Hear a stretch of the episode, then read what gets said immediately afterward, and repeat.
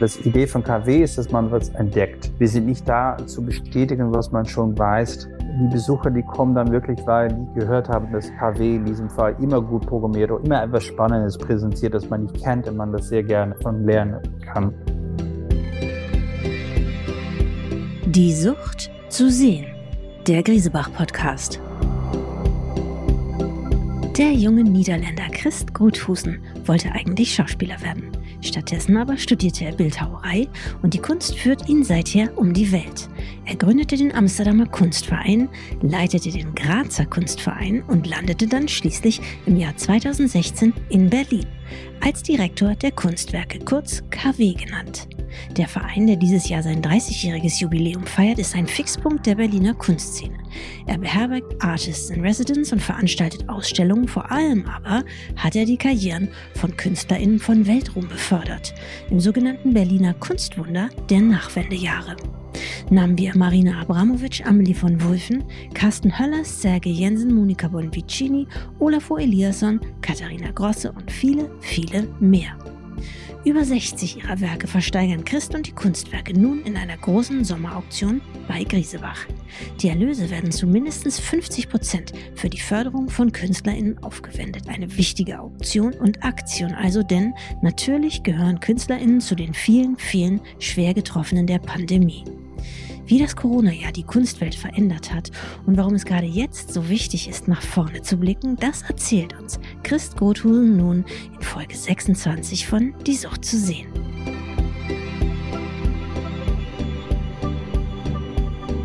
Herzlich willkommen, lieber Christ, bei Die Sucht zu sehen. Du hast in diesem Jahr ein großes Jubiläum zu feiern. Du bist nämlich Direktor und künstlerischer Leiter der Kunstwerke in Berlin, kurz KW genannt. Auf deren mhm. Bedeutung äh, kommen wir gleich nochmal zu sprechen. Zunächst aber möchte ich dich noch ein bisschen näher vorstellen. Dafür, dass du Jahrgang 1980 bist, hast du nämlich schon eine recht imposante Vita. Vor Berlin hast du den Kunstverein im österreichischen Graz geleitet und davor hast du den Kunstverein Amsterdam gegründet. Wie bist du, lieber Christ, denn überhaupt zur Kunst gekommen, die dich jetzt durch die Lande führt? Wolltest du schon immer das machen, was du jetzt machst? Nein, überhaupt nicht. Ich war eigentlich, äh, seit ich, glaube ich, elf oder zwölf war, beschäftigt mit Theater, Schauspieler und das war auch mein Ideal für mein Leben, dass ich Schauspieler werde. Und dann war es die Idee, dass ich nach ein Kabarett oder Kleinkunstschule gehe. Und dann ganz komischerweise bin ich angefangen zu fotografieren. Dann habe ich so, war ich so 18 und ich habe gedacht, ach, das hat jemand gegen mir gesagt, du musst nach der Kunstakademie gehen, weil du bist alle ganz kreativ und du magst interessante Bilder mit deinen Fotos und vielleicht. Und ich dachte, oh ja, warum eigentlich auch nicht? So bin ich angefangen in der Kunstakademie in Maastricht und habe ich Skulptur studiert. Okay. Hattest du äh, während deiner Schulzeit oder Studienzeit denn schon eigentlich irgendeine Beziehung zu Berlin oder zu Deutschland? Na, ich habe, weil ich habe in Maastricht studiert und viele Studenten, eigentlich die Hälfte sind von Deutschland, weil die zum Beispiel dann nicht in die Kunstakademie in Düsseldorf zutreten können oder was dann auch in Gehen Maastricht. Maastricht war auch teilweise auf Deutsch. So, da waren viele Freunde von mir, die dann auch nach die Studien umgezogen sind nach Berlin. So, ich bin ehrlich, komme ehrlich in Berlin seit Anfang 2000. Das heißt, du hast vielleicht auch die ja damals ganz wilden Jahre in den Kunstwerken mitgekriegt, Ende der 90er, Anfang der Nullerjahre. Hast du die damals schon besucht, die Kunstwerke, oder war das noch nicht so auf deiner Liste? Äh, doch, ähm, aber 2002, 2003, das war nicht mehr so wild. Das war ein bisschen die Zeit, das Kunstwerke sich selbst so herstrukturiert hat. Da war natürlich große etablierte Ausstellungen, die ich gesehen habe.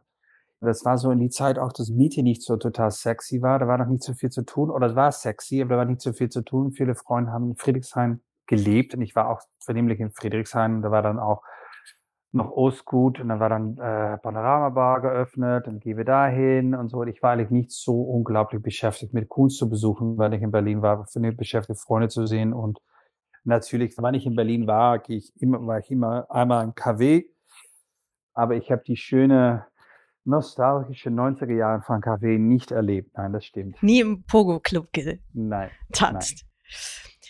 Wir wollen ja heute, wie angekündigt, über das 30-jährige Jubiläum der Kunstwerke sprechen, die ganz klar einer der magischen Orte Berlin sind. Genius Loki und treibende Kraft hinter dem Berliner Kunstwunder. Kurz nach der Wende wurden die Kunstwerke in Berlins Mitte gegründet von ein paar damals noch in Westberlin ansässigen Studierenden und kurioserweise kamen keiner und keine von denen damals direkt aus der bildenden Kunst. Die Auguststraße 69 war damals eine heruntergerockte ehemalige Margarinenfabrik und dieses Areal wurde nach und nach renoviert. Also in den Seitenflügeln konnten KünstlerInnen wohnen und arbeiten in den Lofts, konnten sie ausstellen und produzieren. Und Ende der 90er pilgerte dort eben alles hin, was jung, vielversprechend oder schon einflussreich war. Christoph Schlingensief wohnte in einem der Ateliers im Seitenflügel. Im Keller wurden Partys im Pogo Club gefeiert und zeitweise waren Susan Sontag, Matthew Barney und der Modedesigner Edi Sliman gleichzeitig zu Gast. Also das ist eine Konzentration und Dichte, die sich so nur an wenigen Momenten und Orten zuträgt, oder? Was würdest du sagen, Christ? Ähm, wir waren Teil von, nach den Wende, ein von die ersten Orte, auch mit Tacheles natürlich, das äh, links ähm, Punk-Podium. Ähm, da in die Augestraße war natürlich noch nicht so viel los und dann waren, waren gleichzeitig auch noch Galeries, die da äh, eröffnet waren und so. Und das haben wir zusammengekommen und das war natürlich interessant für viele Leute, das Ende des Ostberlin zu entdecken und dann auch gleichzeitig diese Ort wie, wie, wie KW, das war natürlich ganz groß, aber natürlich sehr rot eigentlich in diesem Fall, aber sehr ambitioniert auch, weißt du, alles war natürlich mit sehr großer Ambition gemacht, mit kein Geld und das Idee von Ausstellungsmachen muss man noch lernen zum Beispiel, die haben auch nicht, dass Leute denken, oh ja, ich bin jetzt Kurator, es war auch ein bisschen so, ja, learning by doing, hä? Und es war natürlich sexy, weil Berlin zusammenkommt, war viele Möglichkeiten und das war natürlich für internationale Leute, ein Künstler, und vornehmlich in diesem Fall dieses Netzwerk in New York war sehr, sehr, sehr wichtig. So, da waren natürlich Orte äh, in der Welt, die so Anfang 90er Jahren, auch so Witze der Witze, Rotterdam zum Beispiel, das sind von diesen Institutionen, die sehr vergleichbar sind, die sehr das experimentelle Charakter haben, äh, sehr früh äh, interessante Künstler präsentieren, so immer so ein Ort ist, wo man denkt, okay, die, die, versuche zu reden über das, über das Zeitgenössische. Und da war natürlich KW, und das bleibt hoffentlich noch so, ein von die Orte, wo man dann, die man anschaut. Man denkt, okay, wie geht's weiter mit Kunst? Was müssen wir anschauen? Und was haben wir nicht präsentiert? Oder wie schauen wir die Welt an? Was für Funktion hat Kunst in die Welt, etc.? Mittlerweile sind die Kunstwerke eines der profiliertesten Ausstellungshäuser von Berlin und Berlin selbst ist zur internationalen Künstlerinnenstadt aufgestiegen. Wann kommt endlich die große Netflix-Serie über die Pionierinnen des Nachwende-Ostberlins? Das hat neulich mal das Magazin Monopol gefragt. Wäre das nicht tatsächlich eine interessante Kooperation, eine mit Netflix? Das klingt furchtbar. Wirklich? das habe ich glücklicherweise nicht gelesen. Nein, das finde ich wirklich, die Romantik rund um die 90er Jahre muss wirklich fertig sein. Ich finde das auch für KW sehr wichtig. Ich sage immer, ich weiß du, ich bin nicht nostalgisch, ich bin sehr respektvoll, was wir natürlich etabliert haben, aber ich finde es viel wichtiger anzuschauen, wo wir in den nächsten 20 Jahren sind. Nicht immer so, ach ja, und dann war das. Das hat natürlich eine Basis, wo man überreden muss, aber das muss man nicht mehr im Weiteren weiter kommerzialisieren sowieso immer, weißt du, das ist mit Film, ist mit alles, sind so verliebt auf Berlin, die Stadt selbst. Ja? Es geht über die Gebäude, es geht über, weißt du, es ist immer, wenn, wenn es einen Film gibt über Berlin, äh, sieht man auch, dass man die, die Filmmacher auch sehr verliebt ist in diese Geschichte, diese komplexe Geschichte von der Stadt. Das kann Architektur sein, das kann Attitüde sein. Ich weiß nicht, da sind es immer so, wenn ich, äh, wenn ich etwas anschaue über Berlin, oder Berlin ein Ort ist, dann ist es immer die gleiche Interesse, die man hat. Ich habe dann initiiert, dass wir, wir sind seit zweieinhalb Jahren beschäftigt, uns Archiv mit Unterstützung von Volkswagen äh, organisieren und äh, teilweise digitalisieren. Und wir sind jetzt beschäftigt mit das erste Buch über die Geschichte von KW. Die wird im September präsentiert, schon 580 Pagina, machen wir zusammen mit Distanz. Und natürlich haben wir auch, reden wir natürlich über die Anfang von KW, aber wir haben eigentlich die Entscheidung zum Beispiel getroffen, dass Gabi Horn, äh, Klaus Biesemach und ich sind zusammen mit Jenny Dirksen die Editors, aber wir selbst schreiben nichts in das Buch. Wir haben nur externe Leute gefragt, über verschiedene Teile von unserer Geschichte zu schreiben. das sind auch Leute, die dann seit Anfang 90er Jahren uns besucht haben. Sie können auch ganz einfach reden über Berlin, aber über die Entwicklung von den Institutionen, über die Berlin Biennale. Aber die Außerblick ist, ist für uns sehr wichtig. Nicht immer das Reden von ein, zwei Perspektiven, weil das, die Komplexität rund um Kunstwerk hat viel, viel mehr Truths, Wahrheiten. Äh, Wahrheit. Auf Deutsch. Ja, Wahrheit, ja. Und das ist natürlich interessant, dass wir endlich zum Buch haben. Und das Buch ist eine ganz große Chronologie, nur Fakten von Anfang 90er Jahren bis äh, 2020. Und dann diese drei große Essays und natürlich alle, einen Index von alle Künstler, die wir uns ausgestellt haben. Wirklich ein Dokument, das für die Geschichte, auch für die Kunstgeschichte auch sehr wichtig ist zu haben. Klaus, Kai und ich haben, glaube ich, 15 Stunden miteinander geredet äh, über die Entwicklung von KW. Das ist ein Dokument, das sehr wichtig ist, aber die Geschichte auch für das Archiv. Ich weiß nicht, ob das so wichtig ist für das Buch. Da haben wir die Entscheidung getroffen, das nicht in das Buch zu haben, zum Beispiel. Und das sagt vielleicht ein bisschen was über unsere Position, über das ewige 90er Jahren zu reden. Das ist auch Teil von meinen Direktorschaft, dass ich auch immer die Geschichte respektiere und organisiere, aber gleichzeitig bin ich natürlich beschäftigt mit der Zukunft. Und ich, ich präsentiere auch Künstler, die ja, zum Beispiel, wir haben auch noch das Programm mit Künstler wie Amelie von Wolf in die Zeit Ende 90er Jahre in Berlin lebt, aber überhaupt nicht groß ausgestellt ist. Oder Judith Hopf oder das sind Künstlerinnen, die sind Teil von dieser Szene, die die Ende 90er Jahren hier erwachsen sind und äh, einfach keine Ausstellungen bekommen. Die Stadt, gibt unglaublich viele Löcher eigentlich, sagt man hier in Programmierung. Da gibt es viele Möglichkeiten noch, dass man redet über die 90er Jahre in Berlin, ohne dass man immer die Klischees adressiert. Noch beherrscht natürlich die Pandemie Deutschland und seit über einem Jahr hangeln sich jetzt alle immer wieder von Lockdown zu Lockdown. Ihr werdet durch das Land Berlin finanziell gefördert, aber die Ausstellungen bleiben oder sind bisher ja euer Hauptgeschäft. Wie erfinderisch muss man jetzt nach einem Jahr wie dem letzten als Direktor eines Ausstellungshauses werden, um eben nicht in finanzielle Schieflage zu geraten?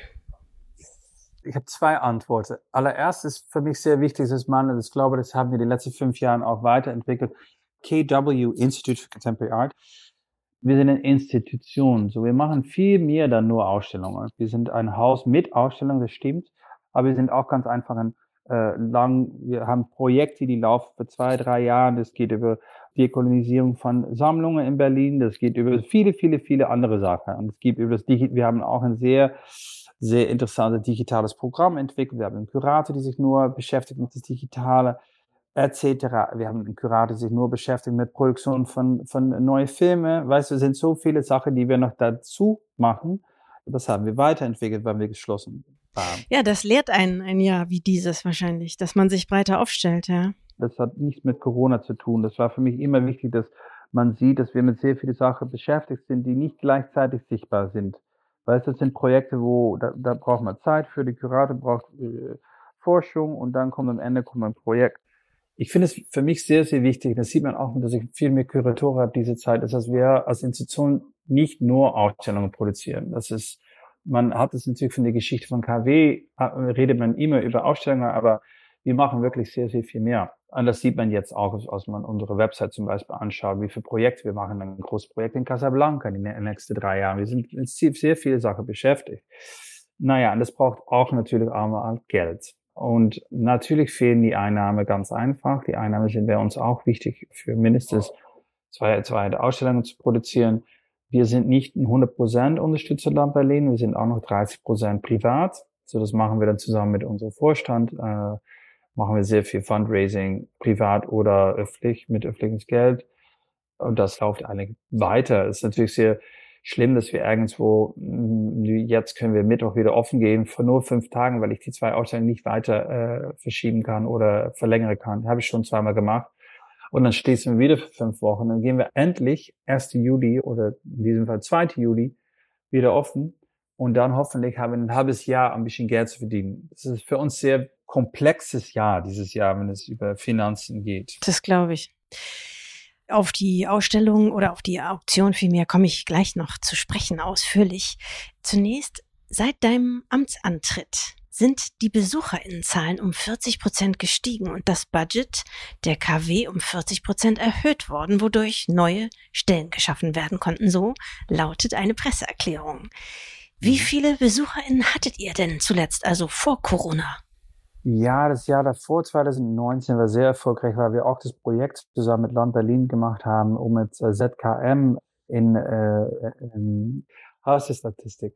Da haben wir ein großes Projekt gemacht. Da waren schon 15.000 Leute oder so. Und da, war, da haben wir in 2019 81.000 Besucher. Aber das Jahr davor war, glaube ich, so 60, 62, rund um 62.000 Besucher ohne extra Projekte. Und davor war es, glaube ich, 40. Weil das hat natürlich auch zu tun, in diesem Fall, dass das ganz einfach zeitgenössische Kunst und äh, das Besuch von Ausstellungen ist auch mehr mehr Teil von dieses äh, Lifestyle geworden, weißt du? So man muss da einen, einen Espresso Macchiato trinken und da muss man einen Seifen kaufen und da muss man natürlich eine zeitgenössische Kunstausstellung anschauen. Das Idee von zeitgenössischer Kunst war natürlich auch ein bisschen crazy. Äh, es war natürlich schön zu sehen, dass viele Interesse ist. Gleichzeitig war es auch mehr eine Instagram-Erfahrung. Es war dann nur da, um die Foto zu machen. Ich war da und ich war da und ich war da. Ja, genau über, über diese Art Lifestyle hast du auch in einem Interview gesprochen. Also dazu muss man sagen, für alle Nicht-Berliner, die Auguststraße ist eine Straße, in der man wirklich zahlreiche BesucherInnen mit Touristenführern in der Hand dort über das Kopfstreifenpflaster streifen lässt. Und viele natürlich sind auch euretwegen da. Und in einem Interview mit dem Magazin Tipp hast du mal gesagt, was ich nicht möchte, sind Kulturkonsumenten und Berlin ist dafür exemplarisch. Ich möchte nicht, dass das hier eine Institution ist, die man aus Lifestyle-Gründen abhaken muss. Inwieweit können denn solche Lifestyle-Gründe den Zauber oder Genius eines Ortes kaputt machen? Das ist eine gute Frage. Ich weiß nicht, ob es es wirklich kaputt machen kann. Das hängt auch von ab, wie man programmiert. Zum Beispiel das Gute an KW, das ist auch politisch sehr interessant. Niemand kritisiert das Programmieren. Man kommt einfach. Das Idee von KW ist, dass man was entdeckt. Wir sind nicht da zu bestätigen, was man schon weiß. In diesem Fall, das kann ein Künstler sein, die gestorben ist und ähm, von Brasilien kommt, an dem man für die erste Mal in Europa zeigt oder weil das kann natürlich auch in diesem Fall ein sehr, sehr junger Künstler sein, die überhaupt niemand kennt, noch von äh, Algerien. Weißt du, das kann unglaublich viele verschiedene Gründe haben. So, ich habe nie das Programmieren von Namen, die man kennt, das ist in jedem Fall nicht, was ich mache als Direktor. Und dann die Besucher, die kommen dann wirklich, weil die gehört haben, dass KW in diesem Fall immer gut programmiert oder immer etwas Spannendes präsentiert, das man nicht kennt und man das sehr gerne von lernen kann. Natürlich fehlen jetzt die Touristen, das ist schon 60 Prozent von unseren Besucher. Die sind schon jetzt weg. Und äh, ja, natürlich sind die da, weil die das jetzt irgendwo gelesen haben in einem Touristenbooklet, dass man da das besonders auch okay. Aber man muss da nicht für programmieren. Weißt du, ich muss nicht die Namen programmieren, wovon ich dann noch mehr Leute bekomme. Das ist dann, dann ist unsere Funktion, wie wir, die wir jetzt haben, wird dann auch weniger notwendig. Ja. Ihr seid aktuell eine Kooperation eingegangen mit dem Haus, für das wir jetzt auch gerade hier diesen Podcast machen.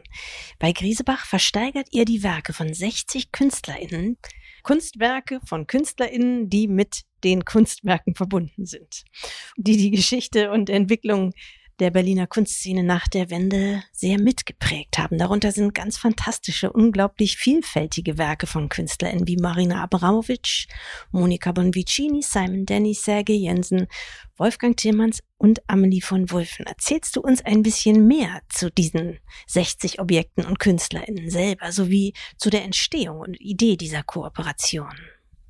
KW hat, glaube ich, so ungefähr 6000 Künstler ausgestellt, äh, inklusive der Berlin Biennale. Es ist natürlich wichtig zu sagen, dass es dann das Kunstwerke Berlin e.V., die besteht 30 Jahre. Das ist natürlich Berlin Biennale und KW Institute for Contemporary Art, hat zwei Abteilungen so gesagt. Und diese Auktion ist da für die Kunstwerke Berlin e.V. zu unterstützen. Das ist, wir haben zusammen mit Gabi Horn eine Auswahl gemacht von 60 Künstlern, die wir uns Einzelausstellungen gehabt haben oder große Installationen in der Berlin Biennale. Es sind auch Künstler, die auch, die sind wichtig für unser Haus gewesen, aber wir auch für die Karriere. So haben wir alle eine Auswahl gemacht von auch Diversität, dass man das porträtiert, dass man sieht, die Diversität von, von Künstlern, mit denen wir gearbeitet hat, haben. Und natürlich, ganz ehrlich gesagt, schaut man auch an, wie ist die Künstlerin im Markt. So einfach ist es natürlich auch. Und so haben wir das entwickelt, das zusammen mit Griesebach, 30 im Juni, 30 im Dezember, ganz einfach, weil wir 30 Jahre alt sind. Das ist dann ganz symbolisch. und dann auch zusammen so entwickelt haben, dass wir nicht eine separate Charity Auction haben, aber in die normale zeitgenössische Auktion mitmachen. Und ich glaube, in dieser Zeit für die Pandemie, äh, mit diesen Charity Auctions, wo niemand fliegen kann, wo wir kein Essen organisieren kann, etc., etc., ist diese Lösung das Beste. Und auch natürlich, um äh, Zusammenarbeit zu haben mit Käsebach, hat natürlich auch verschiedene Gründe. Unterstützung von KW, ja. Schöne Arbeiten, ja. Das ist nicht wieder so ein, ist auch sehr oft, dass man in Charity Auction hat man die richtige Name, aber nicht die richtige Arbeiten, weil natürlich was sehr wichtig ist, die Künstler bekommen 40 Prozent. Und das ist nicht so oft, dass die Künstler äh, die Hälfte von der Versteigerung, wenn man das bekommt. Und das ist natürlich gut und war dann auch wirklich ein Gespräch mit jedem Künstler, was funktioniert, was kann klappen, was war eine Arbeit, die bei uns ausgestellt ist, was eine Arbeit, die wir produziert haben. Wir haben versucht, Arbeiten auszuwählen, die in diesem Fall auch was zu tun haben mit unserer Geschichte. Nicht alle Arbeiten natürlich, aber das war so ein bisschen die Einladung. Und dann haben wir letzte, da wir zusammen mit den KW Freunde, das ist natürlich unsere Freundeskreis, die ist eigentlich, die das organisiert, haben wir das äh, die letzten sechs Monaten entwickelt. Und wir sind sehr stolz auf diese Namen. Es sind wirklich äh, alle großartige Namen. Und die haben alle Ja gesagt. Es war auch schön zu erfahren, wie alle so ein warmes Herz haben für, für KW. Ja. Und mindestens die Hälfte der Erlöse, du hast es schon gesagt, wird gespendet an den Freundeskreis der Kunstwerke, der damit dann wiederum besondere Ausstellungen und Projekte fördern kann, richtig? Voilà. Erzähl uns doch vielleicht, Christ, noch etwas zu Berlin als Standort von jungen, aufstrebenden Künstlern. Ist dieses Bild mittlerweile überhaupt noch zutreffend oder ist das auch schon ein Berlin-Klischee? Klischee ist es sowieso, aber äh, ich bleib dabei. Das ist für, für junge Künstler, ich bleib so, ich sage auch, bitte komm nach Berlin, da ist, äh, ist wirklich ein Produktionsort. Da kann man sehr, sehr viele Orte finden, schöne, wo Künstler arbeiten können, was produzieren. Es ist auch eine Stadt für Menschen. Man kann sehr sozial sein, man kann sehr alleine konzentriert sein. Es gibt noch viele Möglichkeiten, um irgendwo ein Atelier zu finden. Ich bleibe dabei, das, ist, das bleibt natürlich ein Künstlerstadt und das ist auch ganz schön. Da gibt es nicht so viel von diese in der Welt. Ja. Klaus Biesenbach, der eben 1991 die Kunstwerke mit begründet hat, ist mittlerweile künstlerischer Leiter des Museum of Contemporary Art in Los Angeles. Du bist in deiner Position verlängert worden bis ins Jahr 2024. Kannst du dir denn vorstellen, dass es dich danach auch irgendwann wieder woanders hinzieht? Hast du vielleicht noch ein Land oder ein bestimmtes Haus auf deiner Bucketlist? ich bekomme die Frage, glaube ich, jeden Monat oder so etwas. Ganz ehrlich gesagt, die Frage normal kann ich die sehr äh, einfach beantworten. War immer so eine Idee für mich, um in den Zukunft Direktorstelig Museum in Amsterdam. Und das ist jetzt nicht mehr da. Ich weiß, ich, in meinem Kopf ist alles ein bisschen, ich bin nicht mehr mit meinem Kopf in der Zukunft. Ich bin jetzt vernünftig beschäftigt mit alles wieder zu organisieren und stabilisieren in KW selbst. Und da ist meine Bucketlist ist jetzt nicht voll. In den letzten drei Jahren haben wir sehr, sehr viel entwickelt in KW. Und das war 2019 war wirklich ein Peak auch in die Geschichte von KW. Und dann ist natürlich die Pandemie an, und dann ist man nur Crisis Management machen. Seit mehr als ein Jahr mache, mache ich Crisis Management. Dann bin ich nicht wirklich mit Kunst beschäftigt. Und das ist natürlich, haben wir alle. Aber das ist heavy, muss ich sagen, für, man braucht, ich brauche wirklich wieder Inspiration zu haben. Das ist, das ist mir jetzt mehr wichtig, dann nachzudenken. Was sagt dir denn deine Intuition? Wird die Welt, wenn sie denn wieder aufmacht, auch deine Welt, wieder die gleiche sein, wie sie es einmal war, oder wird sich sehr viel verändert haben? Denke, dass Leute sehr hungrig sein nach das Leben vor Corona und dann auch das Idee von Gastronomie und Reise und Hotels, dass alles sehr, sehr, sehr voll sein soll. Gleichzeitig sind auch sehr viele Leute traumatisiert. Und das hat natürlich auch, wie man miteinander umgeht, das verändert sich, glaube ich. Wie das für lange Zeit ist, das habe ich keine Ahnung. Das sind auch gute Dinge, die da ausgekommen sind. Aber ich glaube, das sehr neurotische, das Leute haben. Zum Beispiel in in Amerika kann man ab jetzt ohne Maske äh, auf die Straße, dass man komplett geimpft ist. Da bleiben noch sehr, sehr, sehr viele Leute mit zwei, drei Masken rundlaufen. Die sind so traumatisiert von was passiert ist, dass es die überhaupt egal, ob die geimpft sind. Und ich glaube, das bleibt diese, diese Spaltung oder so, die bleibt, denke ich, die, das bleibt noch lang so sein. Und es bleibt auch, denke ich, so ein bisschen so ein Crash, weißt du, so, ich fand es auch nicht notwendig, jede Fremde einen Kuss zu geben. Aber gleichzeitig vermisse ich natürlich Freunden eine Knut zu geben und ähm, hoffentlich lernen wir vielleicht ein bisschen mehr, wie man miteinander umgehen muss oder vielleicht, vielleicht werden wir noch mehr auf uns selbst ja. konzentriert. Dann kommen wir jetzt zu zwei Fragen, die wir vielen Gästen stellen. Die erste lautet nämlich, welches ist das Kunstwerk, das du gerne besitzen würdest, egal wie plausibel dieser Wunsch wäre? Ja, das Ding ist, ich habe auch eine kleine Sammlung. Ich kaufe so zwei, dreimal im Jahr Kunst und das mache ich sehr intuitiv. Das sind immer Arbeiten von Künstlern, mit wem ich gearbeitet habe, oder es sind Arbeiten, von ich denke, die jetzt passt in meine Attitüde. Natürlich ist es ganz allgemein, muss ich sagen. Das sagt jeder Sammler. Es ist nur, dass ich sehr gerne Arbeiten habe möchte von Künstlern, mit wem ich gearbeitet habe. Dead or alive, weißt du? Und das ist auch ein Ziel für mich, dass ich am Ende auch von all diese Künstler eine Arbeit in meine Sammlung habe. Und dann habe ich vielleicht 150 Arbeiten. Da sind, dann ist nicht wirklich eine Lieblingsarbeit bei. Es gibt nicht eine Arbeit. Ich bin auch wirklich nicht jemand, die einen Künstler sehr gut findet oder ich habe auch nicht den beste Künstler oder so etwas. Ist, so funktioniere ich überhaupt nicht. Das ist für mich, das ist ein Ziel, um am Ende meine Lebensarbeit zu haben von, von all diese Künstler, mit denen ich sehr gerne arbeite. Und so sind das auch vernehmlich Arbeiten, die sehr persönlich sind. Die sind nicht so, dass ich denke, oh ja, das ist für den Markt sehr wichtig, was dann auch, ähm, ja. Zweite schwierige Frage, Chris. Welches ist dein Lieblingsmuseum auf der ganzen Welt und warum? Zwei. Kann ich zwei sagen? Ja. Na, in Deutschland ist das Museum Abteiberg.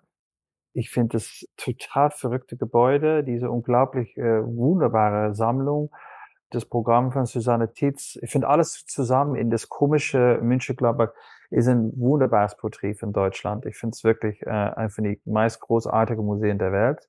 Ich war komplett begeistert, wann ich da war. Das, für mich gibt es unglaublich viele Museen, wovon ich denke, oh, na gut. Und die zweite Museum ist Reina Sofia in Madrid. Und das hat zu tun ganz einfach mit Manolo, äh, der Direktor, äh, hat wirklich ein einfach der beste Programm der Welt, finde ich. Das Museum ist großartig. Die Architektur äh, von Jean Nouvel, ja, ich finde es schön. Viele Leute denken, schrecklich, aber ich finde es wirklich gut, funktioniert sehr gut. Das Programm ist divers, das Programm ist auch sehr künstlerisch, ist nicht opportunistisch, ist politisch. Bin immer begeistert, wenn die Reine Sophia, das, die zwei Museen sind eigentlich für mich Highlights. Zwei gute Tipps übrigens, hat noch keiner gesagt, beides. Für die Zeit, wo wir dann wieder reisen können, sind das doch schöne Tipps danke dir, Christ, für dieses Gespräch. Ja, du auch. Vielen Dank, Rebecca. Das war sie auch schon wieder, die 26. Folge von Die Sucht zu sehen.